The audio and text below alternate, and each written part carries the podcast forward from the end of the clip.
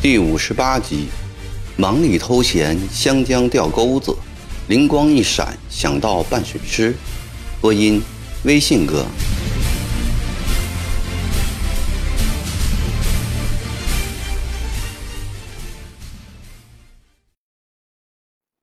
衡州因为地处湘南，即使是冬天，只要太阳出来，就显得温暖如春。那条秀美的湘江。在冬日的阳光照耀下，愈发显得纤尘不染、一清到底，实在逗人喜爱。偶尔还可以看到几个不怕冷的后生子在江中游泳。江面上除开来往的货船、客船以外，还有一种当地叫做“吊钩子”的小船。小船上只能坐一个人，一年四季。哪怕是烟雨霏霏的时候，湘江上都布满了这种钓钩子。渔翁们或站着，或坐在船上，把钓竿垂向水面，屏心静气，等着鱼儿上钩。冬日和暖的江面上没有风，水也不急，钓钩子稳稳当当，如同用钉子钉死在水中，头上。鹰击长空，脚下鱼游浅底，简直令人心旷神怡。这种南国冬钓的情景，与柳宗元笔下的“千山鸟飞绝，万径人踪灭，孤舟蓑笠翁，独钓寒江雪”的北方风味大异其趣。到了日落西山的时候，渔翁们上到岸来。一手提着满满一桶鱼，另一只手扶着反扣在肩膀上的钓钩子，笑微微地回家去了。那情景正是高歌一曲斜阳晚的典型写照。曾国藩十多岁时，在石鼓书院从汪觉安先生读过两年书，早早晚晚在乡间边散步。看着江上星星点点的钓钩子和站在其上的渔翁，觉得他们真是世界上无忧无虑、最快活的人，常常不自觉地引起《三国演义》开篇那首无名氏的《临江仙》：“滚滚长江东逝水，浪花淘尽英雄。是非成败转头空，青山依旧在。”几度夕阳红，白发渔樵江渚上，惯看秋月春风。一壶浊酒喜相逢，古今多少事，都付笑谈中。这个时候，攻读四书五经的烦躁厌倦之情便会一时淡化，功名莫测的忧虑苦恼也会得到片刻安慰。当墨子大官见墨子公业，是非成败转头空，还是当个渔翁幸福啊？自到衡州治军以来，曾国藩的脑中常常浮现出少年时代所羡慕的那种情景，多次想过，哪怕只有一天抽空去当一天的钓钩子主。怎奈乡勇草创，百事重杂，没有一天空闲，且办事不易，心情郁闷，也缺少那份闲情。近一个月来，通过对泽字营、林字营江西作战的奖赏，以及对金松龄的处置，相勇的训练效果大为提高，军纪也更加整肃。塔西部周凤山。杨载福等人常说：“相勇可用。”曾国藩近来心情略为舒畅些了。今天是一个艳阳普照的好天气。吃早饭时，他突然萌发了驾舟浮钓的念头。想起兵友们到衡州四个月了，还从来没有放过假，索性今天放假一天。命令下达后。大家都很高兴。曾国藩带着满地国宝，两个亲兵打着两只钓钩子跟着，沿着蒸水走到石鼓嘴下。亲兵把钓钩子放到水中，曾国藩打算钓完鱼后再上石鼓嘴去看看石鼓书院。尽管汪觉安师已离开书院，回到乡下去了，但石鼓嘴上的一草一木仍然牵动着他的情思。曾国藩饶有兴致地将钓钩子划到江中，国宝也划着一只跟着他。两个亲兵在岸上等候，钓钩子上的渔翁看着逍遥自在，真正当起来却不那么容易。船并不听曾国藩的使唤，左右摇摆，弄得他常常站不稳，有几次晃动的大，连装鱼的桶都打翻了。国宝的处境也不比哥哥强多少。曾国藩坐在船上，心猿意马。不能安宁，一时想起过去在江畔的吟游，一时又想起在刑部时的审理案件，一时又想起好久没有去看岳父了，还有汪师，已二十五六年未见面，怕是早已白发婆然了吧？一时又想起对金松龄太残酷了，其实不杀也可以。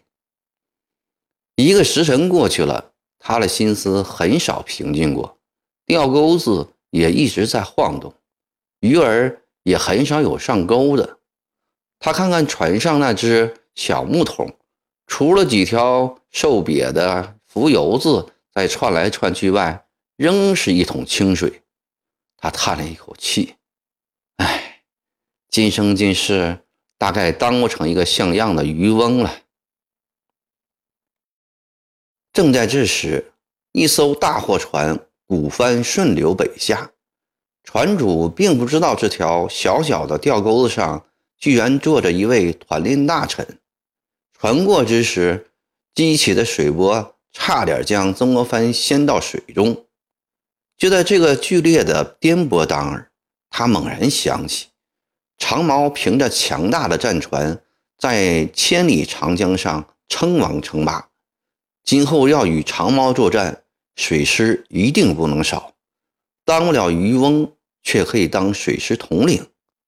是的，要趁衡州有湘江、征水两条河流的有利条件，将湘勇的水师建立起来，水陆两军齐头并进，那才是真正威风凛凛的曾家军。想到这里，曾国藩十分兴奋。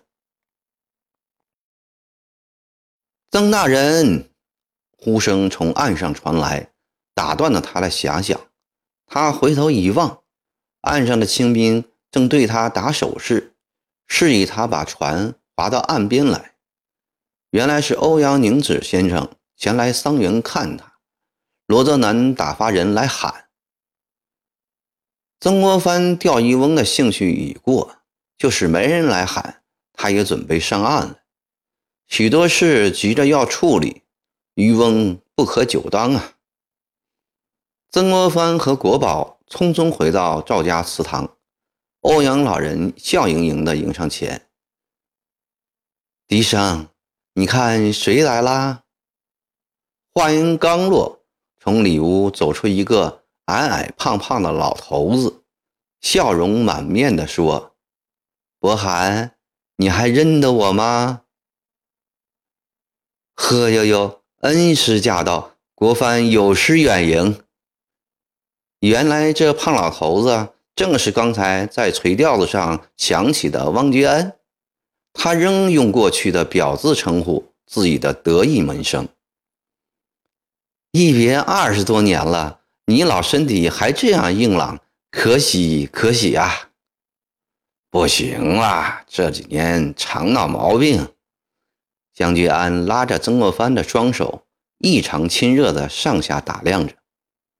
胖多了，也威武多了，到底当了大官与过去的穷书生完全不同了。哈哈哈！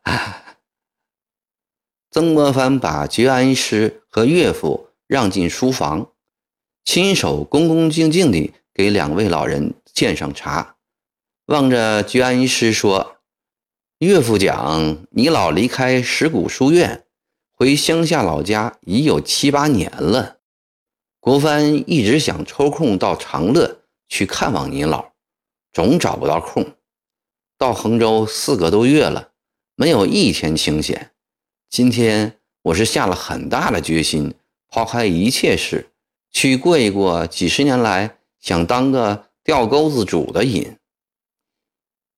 居安哈哈一笑，哈哈哈，厚德浮生半日闲，不容易，不容易啊！不瞒你老说，刚才在石鼓嘴边垂钓，我又想起你老。当年执鞭教诲的情景，恨不得明天就到长乐去看望你老。对眼前这位青少年时代的恩师，曾国藩有着真挚的深情。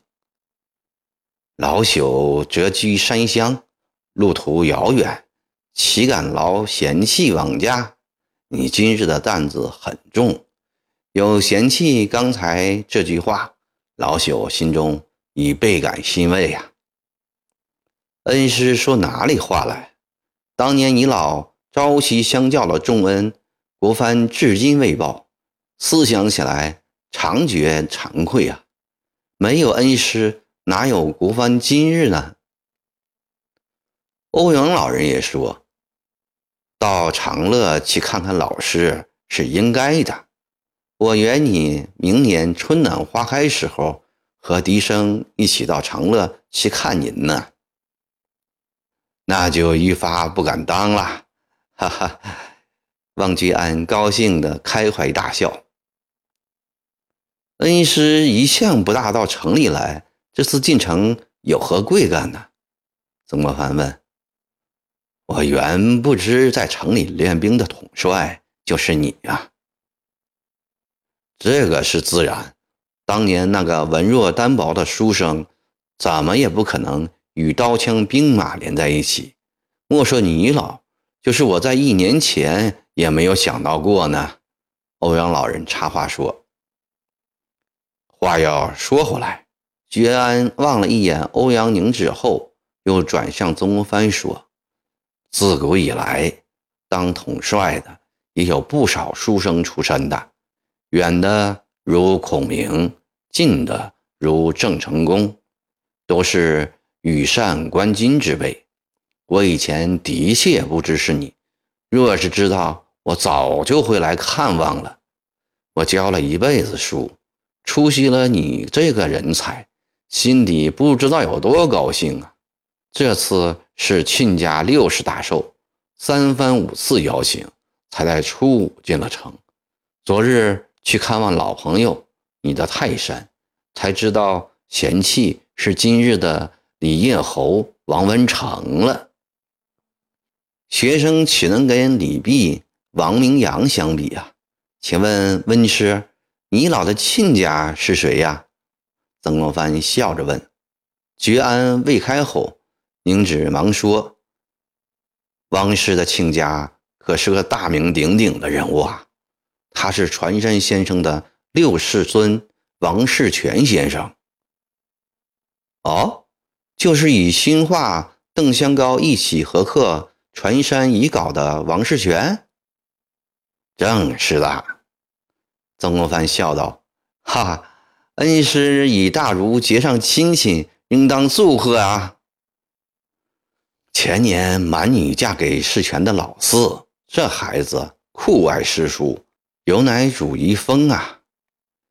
听说王家世代建有船山先生的纪念室。”过去在石鼓书院读书时，敬未一致，实在是遗憾呐。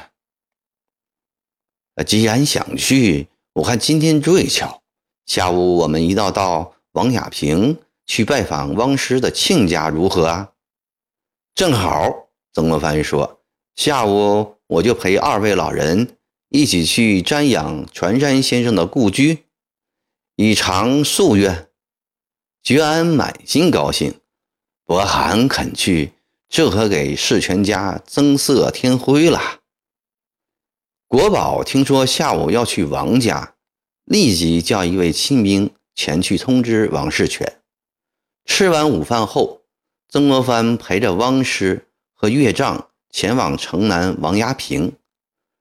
听说去拜访传山公的后裔，乡勇中书生出身的营官、少官，个个兴趣浓厚，大家都想随着去。